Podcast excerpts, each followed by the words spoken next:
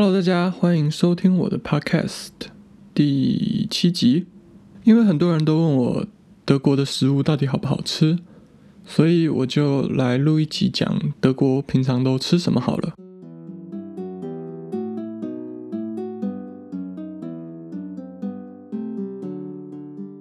讲到德国饮食，最多人问我的就是德国人是不是都天天吃猪脚、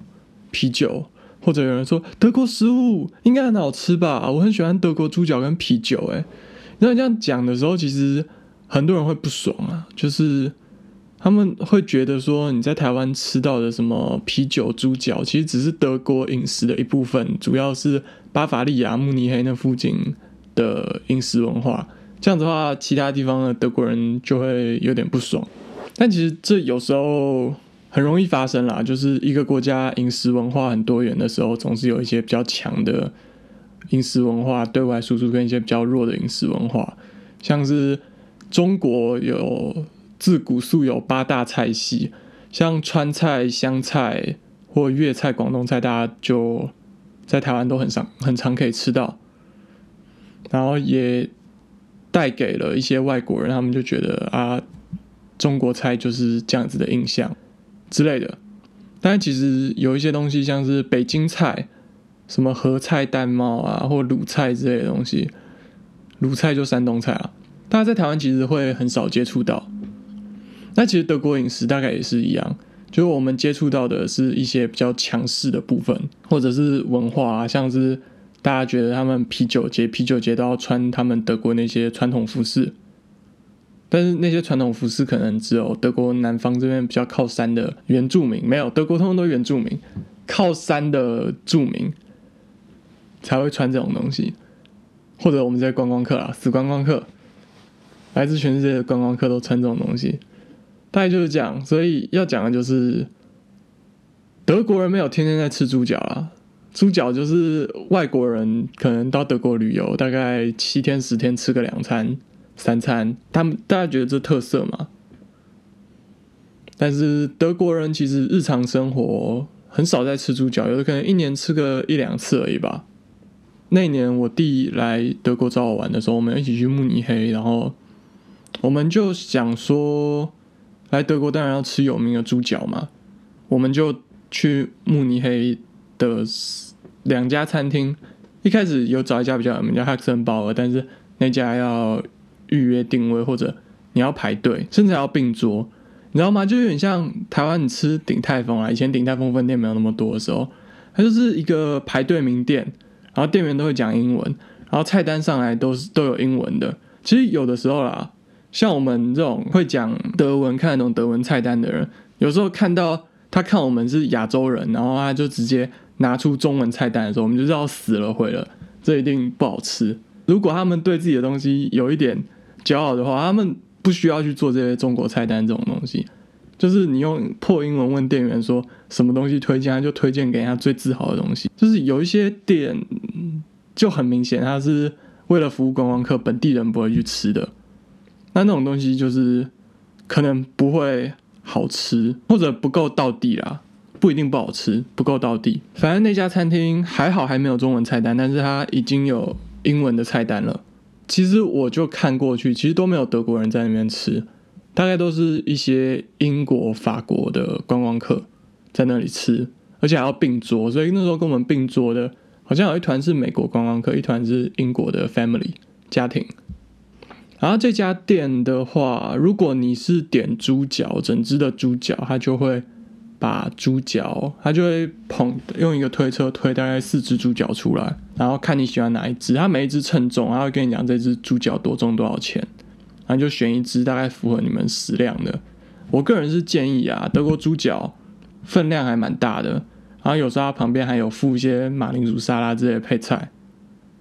他这家好像没有，这家好像其他配菜这样子的话，你其他配菜要加点。但是猪脚我建议大概两三个人分一只，才不会太腻。基本上是这样啦。然后那个时候我跟我弟就是点他的一个拼盘，就是它里面还有道地的农夫烧肉啊，农夫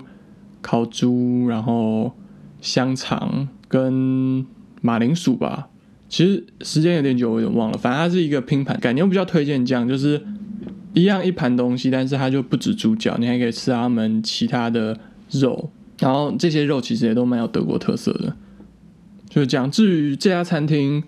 我觉得它很贵，就是一般的餐厅一只猪脚大概三十欧元左右，这在欧洲其实不算贵啦。而且你两个人其实吃半只，然后再配个配菜，大概十八十九就可以吃饱。我跟我弟去吃的另外一家餐厅，如果刚刚那家是鼎泰丰的话，这家应该就是所谓的杭州小笼包的概念，叫 Augustina Boystuben，对，Boystuben，反正就是 Augustina 那个啤酒厂他开的啤酒餐厅。然后我们就一人点了黑啤，一人点了白啤。其实我们那天在那家店就觉得。很好吃啊，然后也很便宜。那其实主要是卖酒的，所以它旁边这些下酒菜给你不算太贵，跟台湾热炒店一样，它主要靠卖酒赚钱。对，其实这种东西就是台湾的大排档嘛，就是这种啤酒屋，然后料理其实很好吃。然后像 Huxen Bauer，Hux 就是猪脚的意思，所以我们就是可以知道它就是专门卖猪脚的店，猪脚名店，你就可以。大概猜到说，大家都是冲着他猪脚来的。我是觉得你可以试一次看看啦，但是如果你没有那个钱的话，就是你要吃小笼汤包，不一定要去鼎泰丰嘛。但是如果你是日本来的观光客，你千里迢迢坐飞机来，就可以去试试看。这是我对哈克森堡尔这家名店的看法。然后其实像我在的城市有一家很有名的猪脚店，叫 o k i s v i l l e。这个 OK Philly，它在它在美术馆隔壁。这个美术馆隔壁，然后它除了猪脚以外，它也有卖一些，反正就是德国道地的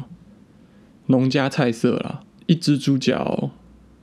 二十几吧，二十八还是三十几？我每次吃去都是吃不完，然后就是打包回家。虽然我一年大概也去一次而已。然后说起猪脚这件事情。在德国南方，大家想到的就是烤猪脚 h a k s 但是在北德，其实有一种东西叫 ice b i n 直翻的话就是冰腿。它有一点像台湾有一种店，它小菜会给那种元宝，你知道，就是不是酱油红烧的卤法，它是比较清淡的那种卤法的那种元宝，有点像酱。就是白白的，然后白白的卤猪脚，所以它不是用酱汁，就它不是烤的红红，它就是煮的白白的，然后把那个油有点化掉，就有点像卤蹄膀的口感。基本上它是蹄膀，然后卤蹄膀的口感，但是它是白色的，然后就水煮猪脚，然后配着酸菜吃。我个人是觉得还不错啦，就是口感上那个肉炖的恰到好处。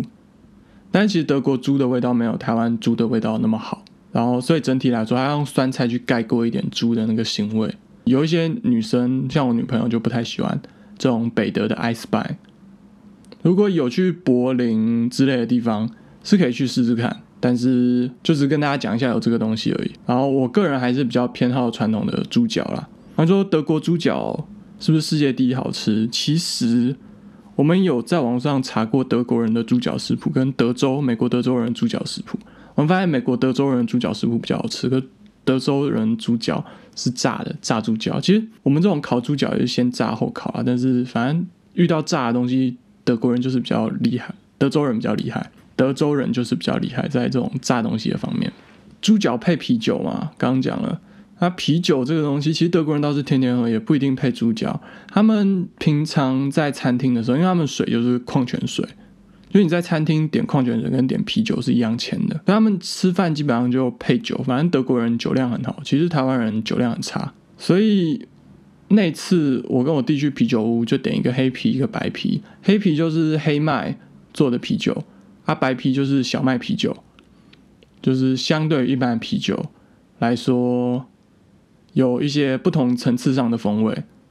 然后这边常常在超市买啤酒的时候，你可以看到它的啤酒会有分 Pils 跟 Export，Export 就是出口的，传统上啦，但是其实它的差别最大在哪里？在 Export 它为了保存方便，所以它酒精浓度比较高，然后才以利运送，然后喝起来就比较辣一点，就是 Pils 跟 Export 的差别。好像在台湾就没有这种差别。虽然德国现在 export 大部分也是他们在国内自己喝，也没有真的 export 出去。不过德国啤酒选择真的很多，而且他们的啤酒就是在餐厅里面或者在超市里面都一样，就是啤酒比可乐还有汽水还要便宜，然后这边汽油也比啤酒还要贵。反正啤酒这里大概七十 cent，大概二十块台币，你就可以买个六百 cc 喝个爽。德国人一次大概要喝三瓶才会醉，然后台湾人其实一瓶就醉了，所以台湾人买醉很快啊。但是你有时候你跟朋友去开趴，朋友都在那边喝，然后你自己手上没有拿酒，你怎么跟人家 social？这种时候就有一个 trick，就是德国他们大部分的地方，像是啤酒街、啤酒帐篷也有。就是他们有 alcohol free 没有酒精的啤酒，说是没有酒精啊，其实大概会有一点酒精含量，大概抓在百分之零点五这样，相比一般啤酒百分之五，甚至 export 的百分之十，比起来，它的酒精浓度算是很低，它这一点点酒精是用来提供它啤酒的风味，就让它喝起来像啤酒，有一些完全喝起来没有。这个酒精的话，喝起来会有一个奇怪的酸味。像台湾有那个黑麦汁嘛，黑麦比较好一点。你如果想象小麦用小麦汁的方法做成黑麦汁的话，或者大麦，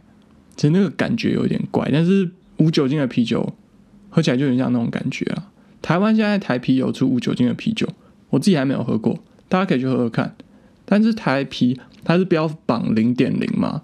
就是相对于德国这里的，我会觉得它喝起来。可能更难去像啤酒，虽然台啤本来好像也没有很好喝哦。然后有一种东西叫哈德勒单车骑士，就是因为骑脚踏车的话可以喝一点啤酒，然后还不会触犯公共危险。大概一瓶五百 CC，酒精浓度百分之三，喝下去在德国啦，就是一般日耳曼白人是不会有什么影响的，就只是当做一个饮料在喝。在骑脚踏车还是不影响，所以叫哈德勒单车骑士。不过它酒精浓度三趴，其实台湾啤酒大概酒精浓度百分之四点五而已，然后一罐也三百五十 CC。你喝了那个，你能上路吗？不能嘛，大家都醉死了。以台湾人平均酒量来说，差不多。所以在这边再强调一次，就是台湾人酒量跟日耳曼白人不一样。就是一开始你会很挫折，但是认命就好。那观光客他没有这个问题。然后这个百分之三点五的哈德勒通常会做一些调味，有的时候是柠檬，然后我也喝过葡萄柚的，就是有调味的啤酒啊。然后酒精浓度比较低一点，所以它饮料的性质就更强了一点。一般餐厅吃饭的时候也都点得到，就看一个 R 开头在酒精那个 hard R A D 嘛，R A D 开头的哈德勒，大概。就是这样子吧，讲啤酒的部分，德国啤酒种类真的比台湾多太多。然后大家这个这个东西就是真的，大家都天天喝了。像我之前德国室友，他一次家里他买东西，他就会买那种一整箱，大概二十罐的啤酒。这边有那种玻璃瓶的啤酒，然后就是你可以把人家运送啤酒，就是像台湾热炒店不是会有那个塑胶的绿色箱子，里面装大概两三手的台湾啤酒。的那种箱子，这里超市你是可以买的时候直接把那个箱子搬回家，然后你喝完的时候，就是你把那箱子带回家，他结账的时候就会扣你一个押金，然后你之后再把那个箱子拿回去还，你你就可以拿回你的押金，这样，然后也不一定要在同一家超市还，基本上连锁店都可以还，然后他们的物流会在，就是下一次他可能要再去载他们啤酒来超市卖的时候，他就顺便把这个箱子载回去。大概是这样子，然后德国人喝啤酒有多多呢？我上次看一个统计，我忘了实际上的数字，但是我记得他们说今年因为疫情的关系，所以啤酒的消费量比去年少很多，是自九零年代以来德国人喝啤酒喝最少的一年，就是上半年啦。然后就看这个数字，他们减少的量，他们光是这个减少的量就已经超过了，就是。台湾全年的消费量不知道几倍了。虽然德国人口是台湾四倍，但是台湾人喝啤酒的那个量不到德国四分之一，应该不到德国人的十分之一，应该就是那个尾数的那个零头而已。然后说起来，德国还有一种很常见的东西叫 Doner Kebab，有些人会说这个东西就是沙威玛啊。如果你要去脉络化的讲，那这个东西就是沙威玛。这种东西去脉络化的程度就是锅贴就是水饺，大概就是这种程就是煎饺，对啊，不要讲水饺啊，煎饺，大概就是这种程度的一个类比。这是 doner kebab 跟沙威玛的差异，就是对我们亚洲人来讲，就是我应该说东亚人来讲，就是啊就一样。但是我土耳其同学就跟我说啊，那个 doner kebab 归 doner kebab，沙威玛归沙威玛，两个是不一样的东西。但是他们很像啊，然后他实际跟我讲了一些差异，然后我也听不出来。然后沙威玛是那个阿拉伯语的 shawarma，反正就是旋转的意思。然后 doner 是土耳其人的土耳其语的 turn，也是旋转的意思。所以这东西就一样啊，就是 kebab 就是烤肉的意思，所以就旋转烤肉就是沙威玛，不对。对，反正大概类似沙威玛。然后在德国，这个就是你知道，语言有的时候会有借代演化，然后偏调的一些行为。在德国，这个 doner 就不知道为什么变成了夹那个 kebab 烤肉的那个面包，被人叫 doner。然后这个东西，你会说这个东西算德国食物吗？它不是土耳其食物嘛？但是其实它在德国是就是街头小吃，基本上你在每一个。地方逛街的地方，如果你找不到吃什么，你已经找到一家卖这种沙威玛店，然后就可以买一个来果腹，然后价钱会比汉堡王、麦当劳更便宜，所以大概是你最便宜可以解决一餐的方法之一。沙威玛背包客的好伙伴，网络上我查到一些差异，他们说沙威玛的调味更强烈、更浓，然后 kebab doner 的调味比较。怎么说温和这样子，然后传统上应该都是要用羊肉，不过现在德国很多用猪肉、鸡肉的 kebab，然后像在台湾，应该那些沙威玛就是从沙威玛农场里面运出来，然后你在切的时候要小心不要切到沙威河，没有乱讲的，这个沙威河的故事就是沙威玛的沙威，然后核心的核，大家可以上网查一下什么是沙威河，我觉得蛮好笑，网友真的很有才。怎么可以想到这个东西？然后在德国呢，你有时候会真的觉得这种东西它到底是不是一个动物？因为德国它是有专门的工厂，我在网上看过它制造的影片，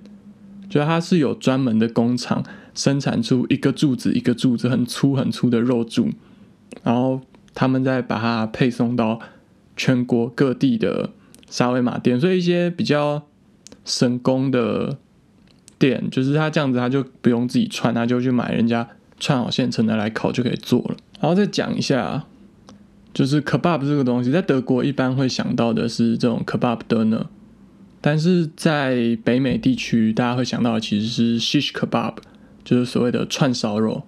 也是这种中东口味串烧肉啦，就叫 shish kebab 啊。然后这个东西。到底有多德国？之前德国政府外国移民局曾经做一个广告，就是他们就拍一个人在做这种沙威玛 kebab 的照片。其实他那个图片里面没有跟我讲是沙威玛还是 kebab，我单看图片我也看不出来。然后就说 Das ist sehr deutsch，这个这个东西非常德国。就算它是一个外来的文化，但是它已经成为德国人生活的一部分。虽然它并不是真的德国本土，但是。德国人大家都要接受度很高，他们其实是希望啊，就是德国一些地方的人也可以对于这些土耳其人像他们这个食物一样有比较高的接受度，或者其他族裔的移民，因为移民问题其实在德国一直是一个很大的议题，在台湾这个议题应该会越来越重要，哪天台湾的那个。移民署就拍一个广告，就是一个月亮虾饼，然后跟你说这个东西非常台湾。其实我觉得这也是非常有可能，就是台湾的这种文化是融汇了各地的不同的移民塑造而成的，所以。我会想到德国人吃什么，我其实一定会把它列在一个位置上，就是就是德国日常吃的东西这样。不过还是要来讲一下他们比较常见的主食，比较常见的主食应该是马铃薯跟面包。然后这边的马铃薯，德国马铃薯很多都偏黄，然后马铃薯有分粉质跟辣质，但是他们这边又有不一样的叫法。反正他们这边分成 m e l i c h m e l 就是粉，像是面粉就是 vitamin m e l i c h 就是粉质的，跟 fast cooking，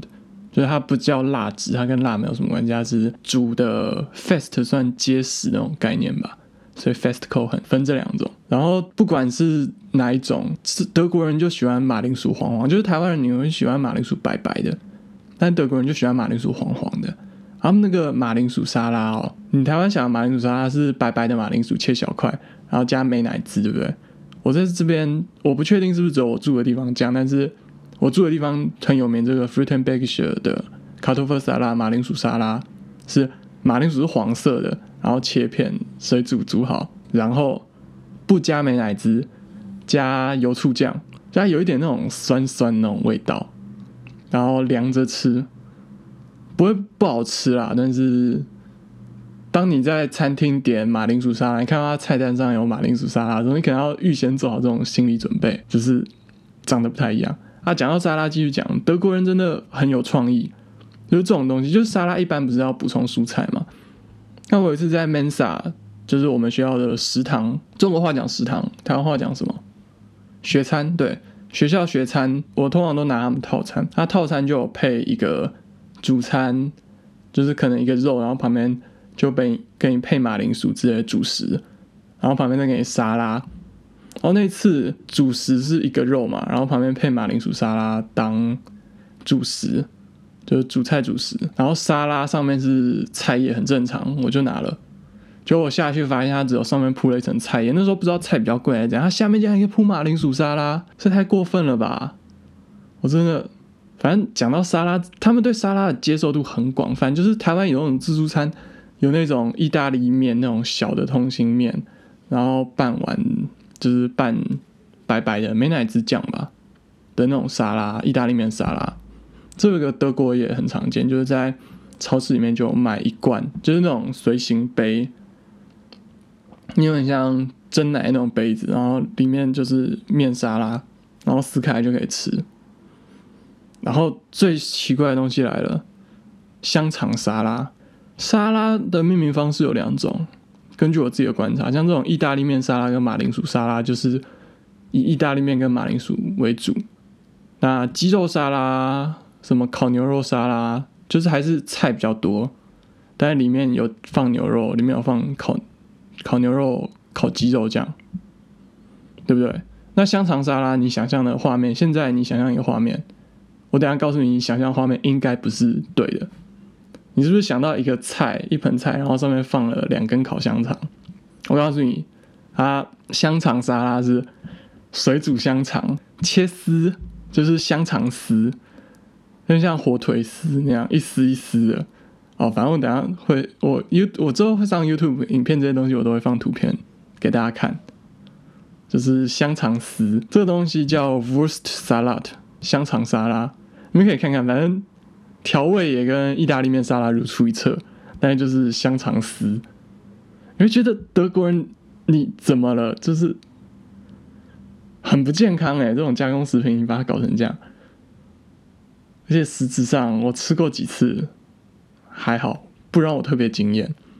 然后德国真的各地有各地不同种类的香肠，香肠真的太多了，所以我下一次应该分开一集专门讲香肠吧。好，然后讲完马铃薯